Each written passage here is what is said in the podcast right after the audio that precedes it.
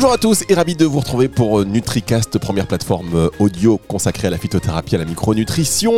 Sur NutriCast, vous savez, on rencontre tous les acteurs hein, de la nutraceutique, euh, du producteur au distributeur, au fabricant, et puis même les conseillers santé. Voilà, on est, on est dans une démarche 360 et aujourd'hui, on va s'intéresser à la propolis. Alors la propolis, qu'est-ce que la propolis? Qu'est-ce qu'une bonne propolis? Comment on va l'utiliser? On en parle avec trois invités. Dans un premier temps, euh, nous parlerons avec euh, Jean-Louis Lothar, qui est apiculteur. Ensuite, nous discuterons avec Emily Tang et Laure Martina. Emily Tang qui travaille à la Drôme Laboratoire et Laure Martina qui est naturopathe. Comme ça, vous aurez le producteur, le distributeur et puis la conseillère santé. La boucle sera bouclée et à la fin de cela, vous serez vraiment très calé sur la propolis. On va donc accueillir notre premier invité, Jean-Louis Lothar, qui est apiculteur. Bonjour Jean-Louis. Bonjour. Vous allez bien? oui, merci. On fait tout ce qu'il faut pour que ça aille. Ben oui, hein, on a un petit peu. comme dirait l'autre, on n'a pas le choix. Hein. il faut faire ce qu'il faut. Non, puis il faut, il faut. On est acteur aussi de notre santé et de notre morale. Exactement. Alors, vous êtes euh, apiculteur depuis combien de temps et où? Oula, depuis longtemps. J'ai commencé dans les années fin des années 70, donc ça vous donne quand même une idée. Euh, je suis professionnel euh, à 100% depuis les années 80. Et je suis installé, en fait, euh, le camp de base, si vous voulez, est sur la commune du Tigné, dans les Alpes-Maritimes. Donc, c'est un petit peu à 7 km de Grasse, côté du Var, du département pas le fleuve. Et euh, voilà, je suis euh, là. bon. Quand je dis je suis installé là, c'est mon siège. Euh, c'est là qu'on extrait les miels, c'est là qu'on ramène les récoltes, c'est là qu'on prépare les matériels, c'est là qu'on travaille la cire, éventuellement la propolis, etc. Et voilà, c'est pas là que sont les ruches. Les ruches sont dans la nature, au, gré des saisons, et c'est une activité pastorale, hein, c'est bien connu. Donc, qui dont, dont, il est nécessaire de voilà de bien comprendre tous les rouages pour pouvoir faire profiter aux abeilles de la meilleure flore euh, à tous les moments des, différentes saisons. Quoi. Alors, euh, effectivement, euh, on va en parler. Vous savez qu'il y, a très, il y a quelques temps, là, j'étais au salon Natexpo et j'ai rencontré un, apiculteur aussi qui me disait, mais vous savez, aujourd'hui, alors on parlait de miel, hein, pas de propolis, mais donc aujourd'hui, un apiculteur sur deux propose des produits contrefaits, grosso modo, ou altérés. C'est excessif, c'est excessif. Non, non le, marché du miel est un marché malsain, euh, mais c'est pas le seul. D'ailleurs, le pire, c'est peut-être la royale. Hein. Mais bon, pour revenir au, miel, donc non, il y a, faut pas exagérer. C'est pas, c'est pas un, apiculteur sur deux, surtout en France. Hein. on n'est pas dans cette situation-là. Par contre, ça existe. Hein. Il n'y a, aucun doute que ça existe. Euh, j'ai d'ailleurs euh, moi-même en permanence, je suis, enfin, pour je le fais vite fait, mais je suis président du syndicat des miels de Provence euh, et des Alpes du Sud qui gère une indication protégée, de label rouge. Enfin, moi, je suis aussi vice-président du syndicat des producteurs de miel de France, donc ça sera dit. Euh, et à ces titres-là, ce sont des activités d'engagement bénévole, mais à ce titre-là, on travaille aussi évidemment contre tout ce qui est euh, contrefaçon, lutte contre les fraudes, si vous voulez. Euh, on travaille avec tous les acteurs, euh, y compris institutionnels, pour ça. Et c'est notre rôle officiel d'ailleurs pour la défense de, la protection de l'appellation Provence. Et effectivement, on sait, on, a, on sait très bien qu'il y a des problèmes.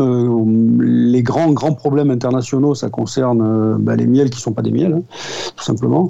et il y a une pression très forte de la Chine et maintenant plus seulement de la Chine d'ailleurs, hein. l'Inde, enfin le Vietnam, il y a plein de pays d'Asie du Sud-Est euh, en particulier, et la Chine en premier, en tout cas qui, qui sont dans ces grandes manœuvres de, de profiter, si vous voulez, du manque de miel sur la planète par rapport aux besoins pour, euh, bah, pour s'engouffrer dans la brèche, faire de l'argent avec, euh, avec ce qui n'est pas du miel, quoi. Enfin, avec des, des, des ersatz, quelque chose qui contiendra peut-être un peu de miel, mais qui contient aussi beaucoup de sucre, euh, très très proche de la composition du miel. Enfin, voilà, c'est fait en usine, c'est pas du tout à l'échelle d'un artisan. Hein. C'est des choses qui sont très très industrielles et qui circulent sur la planète. Enfin, il y a beaucoup de documentation là-dessus, mais c'est pas l'objet de notre rencontre aujourd'hui. Voilà. Alors, je sens que vous êtes. Ça existe, voilà. Donc, mais pour après dire que tous les apiculteurs, enfin donc 50% des apiculteurs font des, ont des produits contrefaits, pense pas quand même. je pense que c'est excessif. Il y a des gens qui aiment leur métier et qui le font bien.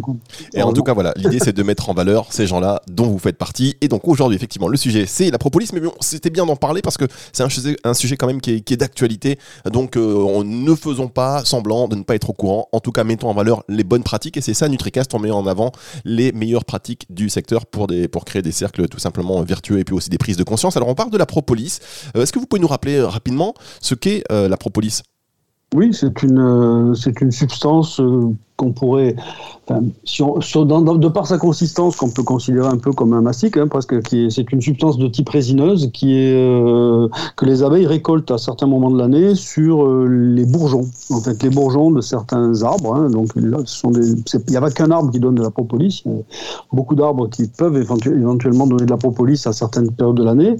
Et en fait, elles, euh, récoltent ça avec leurs mandibules, elles les transportent sur les pattes, hein, donc comme elles font pour les pelotes de pollen d'ailleurs, la même technique et elles ramènent ça à la ruche elles s'en servent euh, pour différentes choses. En fait, elles s'en servent déjà sur le plan physique, elles euh, tartinent tout ce qu'il y a à l'intérieur de la ruche, elles colmatent les éventuelles euh, fissures, interstices de, leur habitat, elles désinfectent en fait tout ce qui rentre dans la ruche. Et vous mettez ne serait-ce qu'un cadre de bois tout neuf avec de la cire dessus, etc. Ben, le cadre, dans les heures qui suivent, il est propolisé. En fait, les abeilles ont pour réflexe de constamment désinfecter, c'est le terme que je vais employer, à la propolis, tout, ce que, tout, tout, tout, leur entourage. Et quand il y a un intrus, c'est quelque chose qu'il faut savoir, hein, ça peut arriver. Euh, par exemple, un, rongeur ou enfin, un animal qui a réussi à s'introduire dans la ruche, ça peut arriver. Elles, euh, bah, le tuent, hein, elles essayent ça, elles y arrivent. Par contre, elles sont incapables de le sortir. C'est pas, pas leur, taille, leur, leur, capacité physique ne leur permettent pas de sortir l'animal. Donc elles le momifient, tout simplement. Elles le recouvrent de propolis, comme ça, il n'y a pas de putréfaction, il n'y a pas de d'émanation désagréable pour la, pour la colonie. Et elle, euh, on trouve des fois des lézards complètement momifiés qui ont eu le malheur de rentrer dans une ruche. Eh ben, ils, sont, euh, ils sont congelés, non pas congelés, mais ils sont euh, momifiés pour l'éternité, entourés de propos. Ah, c'est rigolo, ça, ça, veut dire que certaines ruches ressemblent à. Voilà, c'est un peu des, sarcophages en fait. non, c'est peu. Enfin, non, mais voilà, c'est un exemple pour vous montrer enfin, qu'elles ont, elles en ont des utilisations, en tout cas multiples, qui sont, qui sont avant tout de l'ordre de la. voilà, de, de, colmatage. Hein. donc j'ai employé au début le mot mastic, puisque ça a quand même un peu cette consistance, hein, quand même. Ça ressemble un peu à une gomme, à un mastic, euh, euh, souvent de couleur brune, marron, plus ou moins clair, plus ou moins rouge. Et euh, la couleur dépend des arbres hein, aussi. Et voilà. Et donc elles s'en servent pour désinfecter tout ce qui rentre dans la ruche. Et je pense que ça participe à, à la santé de la ruche, donc à la prophylaxie hein, dans la ruche, mais sans qu'on nous en intervienne du tout. C'est, elles qui le font. D'accord. Alors vous, en tant qu'apiculteur, comment vous contribuez à la santé des abeilles? Ah bah déjà, déjà, la première chose, hein, c'est de les placer dans l'environnement le plus favorable. Voilà, ça, c'est la première règle, hein, c'est être toujours au bon endroit au bon moment. Voilà. Donc, si, si les abeilles bénéficient d'une flore variée, enfin, une flore, il n'y a pas que la flore, il y a les arbres aussi, mais enfin, disons, d'un environnement végétal, parce que c'est quand même ça, le monde de l'abeille, c'est le monde végétal. Hein. Euh, si elles ont un environnement végétal euh, porteur, favorable, elles vont trouver des ressources euh, de qualité, variées, propres, évidemment, à l'abri des pollutions. on va avoir des abeilles en bonne santé, tout simplement, parce qu'elles auront un très bon équilibre alimentaire ça, c'est indispensable. Alors évidemment, ce qui se passe, ça c'est mal connu, mais c'est que si vous laissez votre ruche, euh, si quelqu'un qui fait ça, il veut faire ça, il veut mettre une ruche dans son jardin, euh, bon, ben, la ruche évidemment, elle va rester dans son jardin toute l'année, sauf qu'il y a de longues périodes dans, l'année, dans la plupart des régions, où il n'y a pas de fleurs, il n'y a rien, quoi. Il n'y aura pas de pollen ni de nectar frais, euh, ni de miel soit les aiguilles des résineux ou des, feuilles des, des, feuillus, et donc la ruche risque d'être à un moment donné en stress alimentaire parce qu'elle n'aura pas ce qu'il faut. C'est pour ça que l'apiculture est une activité pastorale, hein, donc on, place les ruches au bon moment, au bon endroit, on les déplace gentiment et puis on les, met où il faut. Donc c'est la premire base, hein, c'est d'avoir un environnement de qualité. Nous on travaille beaucoup en milieu naturel, donc euh, c'est vraiment complètement, par exemple euh, l'Estérel, euh, qui est un endroit à l'abri de toute culture et de toute. bon voilà, si vous êtes dans des garrigues calcaires, des arrière-pays, des endroits magnifiques, en montagne, différentes altitudes, différents types de forêts voilà, on traverse des, paysages les plus variés et intéressants possibles pour, pour l'abeille. Et c'est à l'occasion donc de ces transhumances qu'on pourra, si la nature est généreuse et si les plantes donnent, euh, récolter, espérer récolter en particulier donc des miels variés et de bonne qualité. Très bien. Alors pour la, pour, la propolis, euh, Jean-Louis, quelles sont les méthodes d'extraction euh, de cette propolis sans bah déjà sans sans que cela nuise pardon aux abeilles? Oui, alors euh, je ne vais pas employer le mot extraction. Le mot extraction, pour, peut, nous on l'emploie pour le miel, par exemple, puisqu'on extrait le miel des cadres, hein, donc de la cire. Là, la propolis, c'est pas une extraction, c'est une récolte très basique, très simple, hein, euh, qui s'obtient soit par euh, grattage de certaines parties de la ruche qui sont très très propres et donc on peut récolter de la propolis de qualité, soit par pose de grilles spéciales. Hein, donc ce sont des grilles à propolis. il y en a qui disent tapis à propolis, peu importe le terme, qui sont des, plaques avec des petits trous les abeilles bouchent par instinct naturellement ces petits trous parce qu'elles ont envie de ne pas laisser. elles, veulent, obturer, quoi, donc avec ce mastic. Et ensuite, donc, on enlève la grille. Il est quelquefois préférable de la, de la refroidir un petit peu pour que la propolis soit plus cassante. Et la grille est souple et on la, on la, on tord tout simplement. Et ça fait sortir de la grille les, petits, les, petits, morceaux de propolis qui ensuite vont être simplement euh, lavés, séchés. Et c'est tout. À notre stade, à nous, c'est tout. C'est aussi simple que ça. Hein. C'est pas, je dis pas que c'est simple à faire. Après, chaque geste est technique. Mais euh, dans, le principe, c'est très simple. Il n'y a, pas de, il y a aucune transformation, il n'y a aucun ajout de rien du tout. Euh, c'est juste, on, récupère une part de la propolis que les abeilles rentrent dans la ruche. Euh, il y a des moments où, de toute façon, la propolis est beaucoup trop abondante. Hein. Elle devient même gênante parce qu'elle elle colle de partout. Enfin, moi, c'est presque, si on laisse s'accumuler, vous pouvez plus, sortir les cadres. On, travaille sur des ruches qu'on appelle des ruches à cadres. Hein. Donc, il y a des cadres verticaux euh, composés de, de bois, donc avec des fils en inox qui tiennent de la cire, et la cire est construite par les abeilles. Mais si elle verrouille tout ça avec des mastiques trop, trop présent, trop partout, eh ben, vous ne pouvez plus ouvrir la ruche. Donc euh, il faut quand même, euh, de temps en temps, entretenir un peu, vous en enlevez. Elles en mettent beaucoup. Hein. Il y a une notion qui est pas... Euh, il faut pas faire. C'est compliqué de ne pas faire d'anthropomorphisme. Il ne faut pas chercher à raisonner comme nous. Mais les abeilles, tant qu'elles peuvent amasser, elles amassent. Voilà. Donc si elles ont à leur disposition de la propolis en abondance, elles vont en rentrer euh, énormément.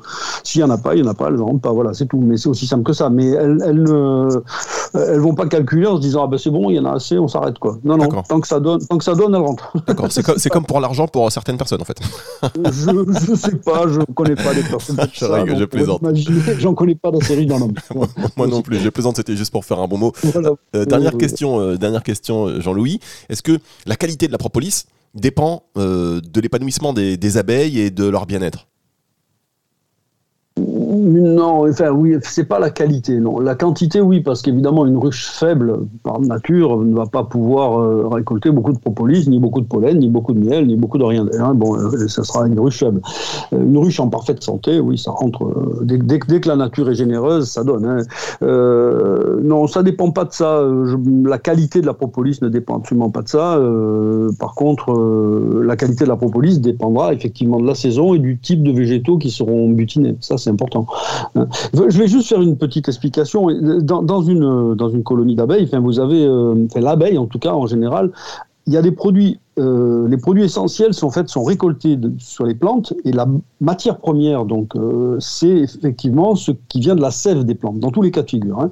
Donc, euh, c'est valable bien sûr pour le miel, hein, puisque la, base, c'est le nectar, qui est une élaboration de la sève des plantes, ou des, ce qu'on appelle la sève élaborée, donc des arbres ou des, des, résineux. Je prends par exemple le cas du miel de sapin, vous avez des gouttelettes hein, bon, qui sont à la disposition des, des, abeilles, souvent par le, biais d'un autre intermédiaire, un insecte piqueur qui viendra et qui va perforer les aiguilles, par exemple, du sapin pour que les abeilles puissent récupérer ça. Et tout ça, ça vient de, des arbres, donc ça vient des plantes. La, deuxième chose évidente, c'est le pollen qui vient des étamines des fleurs, donc la partie mâle, hein, fécondante, euh, qu'elle récolte parce que ça a beaucoup de propriétés pour elle aussi. Hein. c'est l'équilibre intestinal, c'est les vitamines. Enfin voilà, à l'occasion, on fera une émission sur le pollen si vous le souhaitez. Euh, donc ça, ça vient aussi des plantes. Et puis, euh, vous avez euh, donc cette fameuse propolis. Ça, ce sont les trois produits que les abeilles peuvent récolter sur les plantes. Et après, vous avez deux produits qui sont euh, deux produits de la ruche, euh, qui sont tout aussi naturels, mais qui par contre ne viennent pas directement de la plante, mais indirectement, qui sont une fabrication du corps de l'abeille. C'est la cire, qui est fabriquée par le corps des jeunes abeilles avec ce qu'on appelle des glandes cirières en mangeant du miel. Elles mangent énormément de miel pour fabriquer. je vous donne juste un exemple, mais c'est quand même intéressant à savoir. C'est que pour fabriquer un kilo de cire, elles mangent 5 à 7 kilos de miel. Donc c'est énorme. C'est très très énergivore pour fabriquer de la cire. Et la deuxième chose, c'est qu'elles fabriquent avec leur corps, c'est la gelée royale, voilà, qui vient aussi de glandes qui leur sont propres. Donc trois produits qui viennent directement des plantes, deux produits qui viennent de leur corps, mais en consommant du miel, donc toujours indirectement venant des plantes.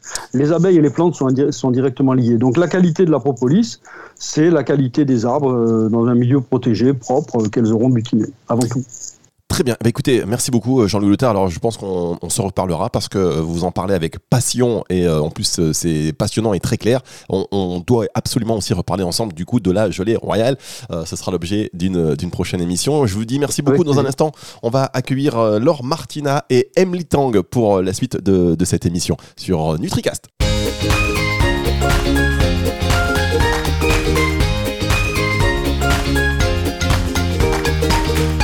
La suite de cette émission consacrée à la propolis. Alors, euh, Laure Martina, qui est euh, médecin, phytoaromathérapeute, naturopathe, nous a rejoint. Bonjour Laure. Bonjour Fabrice, ravi d'être avec vous. Eh bien, écoutez, ravi de vous accueillir euh, sur NutriCast. Et puis Emily Tang de l'Adrome Laboratoire. Bonjour Emily. Bonjour, bonjour Fabrice. Ça va? ben Ça va bien, ça va bien. On s'est vu euh, il y a pas très longtemps, donc euh, c'est toujours un, un, plaisir. Alors on poursuit cette émission euh, sur la propolis. Alors on a vu que Jean-Louis est un apiculteur, un passionné. Alors, il aurait pu en parler encore des heures et des heures. Mais euh, du coup, on va maintenant parler des vertus de la propolis avec vous en tant que médecin naturopathe. alors Oui, tout à fait. Alors quelles sont-elles ces vertus et pourquoi vous la recommandez? Alors la propolis, on l'associe très souvent à tout ce qui tourne autour de l'immunité et de la pathologie infectieuse parce que effectivement, hein, elle a des propriétés euh, antivirales, antibactériennes, antifongiques, c'est-à-dire qu'elle cible bah, les germes auxquels on peut être confronté et qui sont source d'infection chez nous, comme certains virus, par exemple la grippe l'hiver. Euh, et elle a aussi des vertus euh, immunomodulantes, c'est-à-dire qu'elle module le bon fonctionnement de notre système immunitaire, elle soutient notre immunité et donc c'est en ça qu'on l'associe très souvent à la pathologie infectieuse. Et en particulier, euh, c'est de bon ton euh, la période automno-hivernale avec l'arrivée de tous les virus. Euh, c'est très fréquemment dans ces conditions-là qu'on parle de, propolis. D'accord, donc c'est clair que c'est déjà c'est ce qu'il faut avoir en ce moment en fait. Exactement. Il faut avoir la propolis dans sa, son armoire à pharmacie dès maintenant. Il faudrait l'avoir toute l'année, mais en tout cas, c'est vraiment maintenant qu'il faut commencer à l'avoir. Alors, euh, vous êtes, euh, ce qui est bien, c'est que vous êtes euh, médecin et en plus naturopathe. Donc pour vous, quand vous recevez, ce ne sont pas des clients, mais bien des patients. Il faut faire la distinction entre les deux. Est-ce que Tout vous, à fait. vous pouvez nous partager un peu une expérience où vous l'avez conseillé à un patient et un retour d'expérience, qu'il en, les bénéfices qu'il en a, qu'il en a reçus, les résultats? Alors oui, tout à fait. Donc comme je disais, on, l'associe beaucoup à la pathologie infectieuse. C'est vrai qu'on a tendance à beaucoup l'associer au sein de cette pathologie infectieuse dans tout ce qui tourne autour de la sphère respiratoire, comme je le disais tout à l'heure, les infections hivernales, grippe, rhinopharyngite, etc. Mais il ne faut pas oublier que son spectre d'action est beaucoup plus large et ne se limite pas aux maladies respiratoires et qu'elle est très intéressante finalement dans tous les cas d'infection, euh, les infections digestives, mais aussi les infections urinaires. Et c'est quelque chose euh, à laquelle il faut penser euh, en cas d'infection urinaire qui sont très fréquentes chez la femme et qui peuvent être récidivantes. D'accord. on voit des femmes en consultation. Oui. Non, pardon. Euh, la propolis, donc pour les infections urinaires aussi, ça c'est moins connu comme usage. exactement. C'est ce que je disais. On l'associe aux maladies euh, infectieuses respiratoires, mais en fin de compte, elle est anti-infectieuse à large spectre et donc on peut tout à fait la conseiller. Et moi, c'est ce que je fais dans ma pratique en cas d'infection urinaire, par exemple, notamment récidivante, qui est quelque chose qu'on voit fréquemment chez les femmes. D'accord, très bien. Et euh, j'ai une, petite question, parce que la propolis, euh, complément alimentaire, euh, qui est en prévention, est-ce qu'on peut l'utiliser en, en, curatif du coup? Parce que vous, vous, vous la recommandez en curatif oui, alors tout à fait. On peut tout à fait l'utiliser en curatif, donc en cas euh, d'infection déclarée. Elle va aider à lutter contre l'infection, elle va soutenir le bon fonctionnement de notre système immunitaire, puisqu'on sait que par exemple, quand on est dans le cadre d'une maladie virale comme une rhinopharyngite, euh, on n'a pas de médicament antiviral, c'est notre système immunitaire qui doit s'en occuper. Et la propolis va aider à la fois à se débarrasser du virus et à soutenir notre immunité. Et euh, également, en cas par exemple d'infection bactérienne, pour reprendre l'exemple des infections urinaires, on peut tout à fait avoir un effet synergique entre les antibiotiques et la propolis, donc on peut tout à fait l'associer également. D'accord. Et vous, est-ce que vous remarquez, est-ce que les gens, vos patients, ils vous en parlent spontanément, ou est-ce que c'est vous qui la recommandez? Euh, Est-ce que maintenant c'est un produit qui est assez démocratisé? Alors, je dirais qu'il s'est démocratisé sur les dernières années, mais il est encore trop souvent associé uniquement à la problématique des infections respiratoires. C'est-à-dire que les patients euh, en parlent très fréquemment en cas d'angine, rhinopharyngite, ils, ils en parlent d'eux-mêmes, mais tout ce qui touche aux autres pathologies infectieuses, comme je le disais par exemple, comme les infections urinaires, ils n'associent pas du tout la propolis euh, à, à ce type d'infection en fait. D'accord, c'est vrai que le spectre d'action est encore euh, méconnu, mais je pense aussi par les praticiens du coup. Oui, parce que ça demande euh, aux praticiens à se former. Les produits de la ruche ne sont pas forcément bien connus par les praticiens, au contraire de la phytothérapie, par exemple, qui est de plus en plus euh, abordée dans les parcours de formation. Donc, il y a un intérêt à développer la formation sur les produits de la ruche de façon spécifique. D'accord. Euh, Emily, vous avez quelque chose à ajouter par rapport par rapport à ça? Est-ce que c'est vous vous êtes distributeur chez Ladrome Laboratoire? Est-ce que ça c'est les clients du coup là pour le coup qui, qui en achètent? Ils pensent à, à vous le demandez dans un cadre, quoi, dans, dans un cadre d'infection urinaire, par exemple. Eh ben euh, non, j'avoue aussi, c'est la première fois que j'en entends parler de la propolis pour les euh, infections urinaires, donc eh ben c'est super intéressant. Eh ben ouais, bah j'en apprends moi aussi. Hein, c'est c'est euh, l'intérêt d'échanger aussi. C'est chouette de d'entendre ça. Eh ben oui, non, mais c'est clair que grâce à vous, alors il faudra qu'on se revoie, il faudra qu'on se reparle, hein, Laure, parce que j'imagine qu'il y a plein d'actions euh, comme ça de plantes ou de d'autres produits hein, euh, qui ont des spectres un peu plus larges que euh, ceux qu'on on, a l'habitude pour lesquels, enfin en, tout cas, on a l'habitude de, de, les utiliser. Et, et c'est très très intéressant d'avoir bah, d'avoir votre retour en tant que que, que médecin et donc de, de naturopathe. Est-ce qu'il y a des galéniques comme ça que vous recommandez le plus souvent pour une action plus efficace, ou est-ce que c'est uniquement une question de dosage? Alors non, il faut d'abord s'assurer de la qualité de la propolis. Hein. Il faut vraiment une propolis qui soit euh, d'excellente qualité, donc ce qui sous-entend en fait qu'elle est issue euh, d'abeilles euh, et de ruches qui sont dans un environnement qui est sain puisque euh, on va éviter évidemment de se procurer des produits dans lesquels on peut avoir des résidus de pesticides etc qui peuvent être délétères pour notre propre santé. Donc il faut vraiment faire très attention à la qualité de la propolis. Euh, et ensuite l'autre chose moi les formes que j'utilise classiquement c'est soit sous la forme de propolis donc pur à mâcher. Ce sont des petits morceaux qu'on casse et qu'on mâche directement. On peut la trouver aussi sous forme de gélule. C'est une galénique intéressante. Et sinon, la teinture mère de, propolis euh, est très intéressante aussi pour tout ce qui est des formes pures de propolis, hein, j'entends. D'accord, très bien. Euh, bah écoutez, merci beaucoup, Laure. Euh, vous restez avec nous évidemment. On va passer à la partie qui est plus euh, maintenant en distributeur. Comme ça, on a l'apiculteur, on a euh, le médecin, le praticien de santé et donc bah, le distributeur. Hein. Comme ça, si vous écoutez cette émission là, quel que soit l'angle dans lequel vous êtes, vous avez un aperçu très précis des possibilités d'utilisation, d'action et de production de la propolis. Alors parfois je me lance dans des phrases comme ça et quand je retombe sur mes pieds, je suis content. Mais du coup, Emily, Emily, vous, est-ce que on a parlé tout à l'heure avec Jean-Louis de la méthode d'extraction qui disait que c'était assez simple, mais il y a aussi des produits qui vont peut-être nuire à la qualité de, de, la propolis, euh, des produits qu'on va utiliser pour, pour, pour l'extraire. Est-ce que euh, vous avez, vous, chez la Laboratoire, une méthode d'extraction spécifique? Oui, ben du coup, euh, Laure, elle en a, elle en a déjà parlé. Donc euh, nous, euh, en mode d'extraction, nous on récupère la propolis brute hein, que l'apiculteur il a, il a récolté de la ruche. Donc il y a rien qui s'est passé avec. Et puis après, nous on va extraire, on va faire un extrait hydroalcoolique en fait. Donc c'est la même chose que les teintures mères dont Laure elle a parlé. Euh, donc on, suit la pharmacopée. Donc en fait, c'est décrit combien de propolis on doit utiliser par euh, par euh, quantité de solvant et quel est euh, le pourcentage d'alcool aussi à utiliser. Donc tout ça est décrit, on va le suivre euh, et puis on laisse macérer du coup la propolis. On va remuer tous les jours et puis après on va on va filtrer, on va décanter pour qu'il y ait plus de résidus. D'accord. Alors vous vous proposez, je pense, chez le laboratoire une propolis qui est bio, c'est cela? Oui, oui, oui, c'est très important d'avoir euh, d'avoir des produits bio parce que aussi Laure vient de le dire, c'est important qu'il y ait une absence de pesticides, euh, herbicides, des métaux lourds aussi qu'on retrouve, euh, qu'on peut retrouver dans des propolis conventionnels. Oui, surtout qu'elle va macérer dans l'alcool, donc du coup, quand c'est pas bio, c'est un peu mm. comme le, même principe que que les, la gémothérapie finalement. Oui, exactement. Ouais, et les extraits de plantes fraîches, les teintures mères. E, exactement, on ne parle que de ça en ce moment. Hein.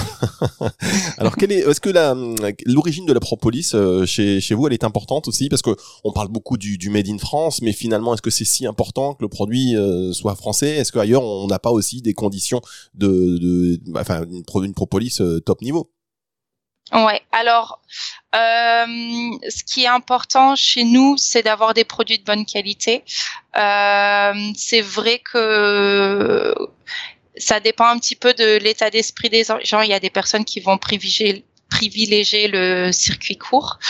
Euh, par contre, nous, ce qui nous semblait intéressant, c'est d'avoir des propolis de différentes origines, parce que euh, il y a plusieurs aspects en fait de de propolis. En fait, les abeilles, elles vont aller butiner des euh, des végétaux différents. Donc, on va avoir un spectre d'action plus, plus large sur nos sur nos produits si euh, on va utiliser des propolis de différentes origines et différents types de propolis. Donc euh, nous, on utilise la propolis brune qui vient de France euh, et d'Europe, hein, parce que il y a aussi pas beaucoup de disponibilité en France. Euh, et puis on va utiliser de la propolis verte qui vient du Brésil. D'accord. Vous saviez, vous connaissiez un petit peu ces, ces endroits de sourcing, vous, Laure? Oui, oui, mais les, les, propolis sont quand même beaucoup plus connus, enfin de plus en plus connus. La propolis brune, la propolis verte, et puis également on a la propolis rouge euh, qui vient euh, aussi euh, de plantes. on en trouve au Brésil, à Cuba, et qui a des propriétés un petit peu différentes des autres. Donc on a, on a quand même un beau panel pour travailler de façon très précise avec les propolis. D'accord, donc euh, que ce soit rouge, jaune, verte, à chaque fois la couleur euh, donne des actions, enfin un spectre d'action un peu différent. J'imagine, bon, globalement c'est pas hyper différent, mais quand même euh, il y, a des, des, actions un peu différentes. Oui, tout à fait. Elles ont des propriétés similaires de façon globale, et puis ensuite elles ont chacune leur spécificité.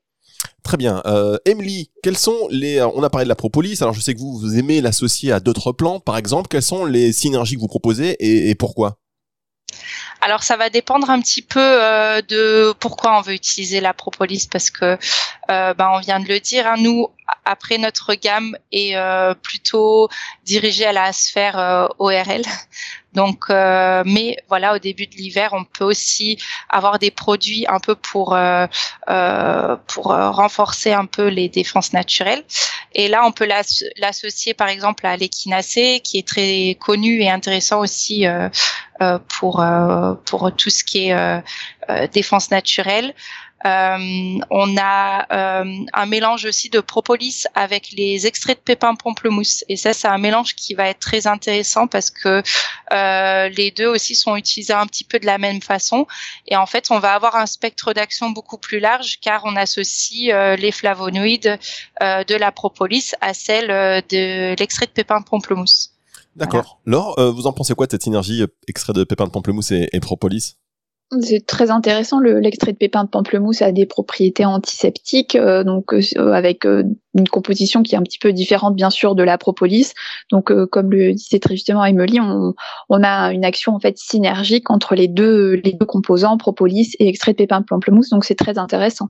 D'accord. Et alors, juste sur la sphère urinaire, euh, par rapport au cystite, est-ce que on sait que la canneberge elle a un effet aussi qui est assez euh, euh, bah, efficace Est-ce qu'une synergie propolis canneberge c'est quelque chose qui, qui est à étudier ou enfin qui se fait déjà d'ailleurs peut-être? Alors tout à fait, et qui est déjà bien démontré dans la littérature scientifique parce qu'il y a des études qui ont montré qu'il y avait une un véritable effet synergique entre la propolis et la canneberge. C'est démontré chez l'être humain aussi, donc c'est une association qui est très intéressante, euh, en particulier dans les infections urinaires à Escherichia coli, qui est la bactérie la plus fréquente euh, dans les infections urinaires, surtout chez la femme. Donc euh, oui, oui, c'est une association qui doit être faite à mon sens. D'accord. Alors qu'est-ce que, alors euh, juste pour rester là-dessus parce que c'est ce qu'on découvre quand même aujourd'hui, euh, en termes de posologie, qu'est-ce que vous conseilleriez?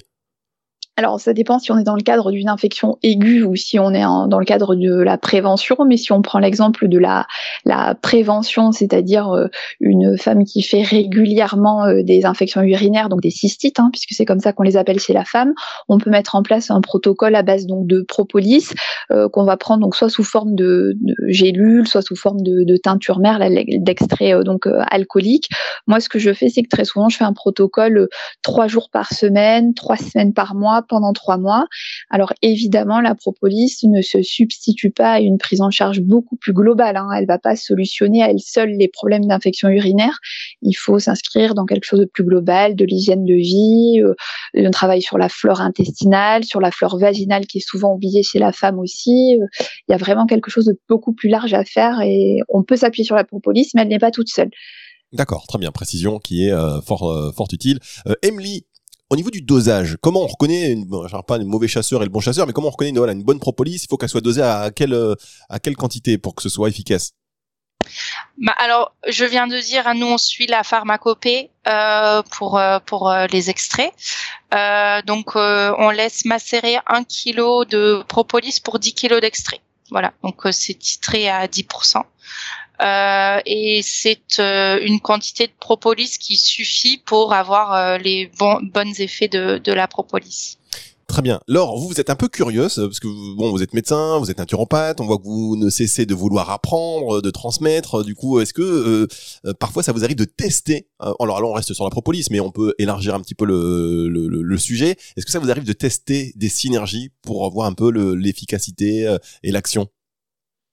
Alors de tester, je ne sais pas si le terme est bien choisi. Pas, chez des patients, hein, mais pour vous-même par exemple ou associer des plantes en essayant je sais pas si vous faites des essais cliniques in vitro enfin bon enfin est-ce qu'il y a des choses comme ça que vous allez associer pour pour se dire bah tiens ça, ça représente des champs d'action ou peut-être vous renseigner dans la littérature scientifique? Oui, alors d'abord d'une part, euh, on a la chance d'avoir euh, de plus en plus de scientifiques qui s'intéressent aux produits de la ruche, aux plantes, euh, aux huiles essentielles. Donc on a de plus en plus d'études qui sortent, qui sont aussi de plus en plus, enfin de meilleure qualité au fur et à mesure du temps, puisque par le passé on n'avait pas toujours des études de bonne qualité. Donc déjà on peut s'appuyer dessus, ça c'est très intéressant. Ensuite on peut aussi appuyer sur l'usage traditionnel. Hein, quand on s'intéresse un petit peu euh, aux différentes pharmacopées, etc., on a des plantes pour lesquelles on n'a pas forcément des données scientifiques, mais on a un usage traditionnel qui est bien établi. Et ensuite, on s'intéresse surtout à chaque individu, chaque patient, et c'est euh, en fonction des problématiques, du terrain, etc., qu'on va choisir différentes plantes, différents produits de la ruche, etc., et qu'on va évidemment les associer pour travailler sur les différentes problématiques et vraiment s'inscrire dans une approche globale. Bien, mais écoutez, euh, c'est très complet en tout cas la propolis. Euh, vous l'avez compris, hein, chers, chers auditeurs, c'est ce que vous devez avoir. Enfin, ça fait partie des produits en tout cas que vous devez avoir, euh, soit chez vous, soit dans votre sac à tout moment pour l'utiliser. Et vous l'avez vu encore avec un spectre qui est plus large que on aurait pu penser. Merci beaucoup, Laure. Merci à vous pour l'invitation, j'étais ravie. Eh bien, écoutez, c'est nous qui sommes ravis. J'espère qu'on va vous retrouver très bientôt, que ce soit sur NutriCast, mais aussi surtout sur Nutri Radio. On en parle hors antenne. Emily, merci, merci à vous. Oui, merci beaucoup Fabrice. Donc merci Emily de l'Adrome Laboratoire et donc euh, euh, Laure Martina que vous retrouvez également dans euh, c'est quoi le, magazine dans lequel vous écrivez régulièrement? C'est Planté Planté Santé Magazine il me semble. Hein oui, Plantissime aussi et puis la phytothérapie européenne. Voilà et un bouquin à venir bientôt il me semble. Oui, février, euh, bah, justement, vous pourrez retrouver mes conseils sur euh, la propolis et les infections urinaires. En février 2021, chez Quintessence, euh, les éditions Pictos sur l'immunité et les maladies infectieuses. Et eh bien voilà, et on en reparlera évidemment. Émission retrouvée sur nutricast.fr et sur toutes les plateformes de streaming audio. Et puis évidemment aussi sur Nutri Radio. À très bientôt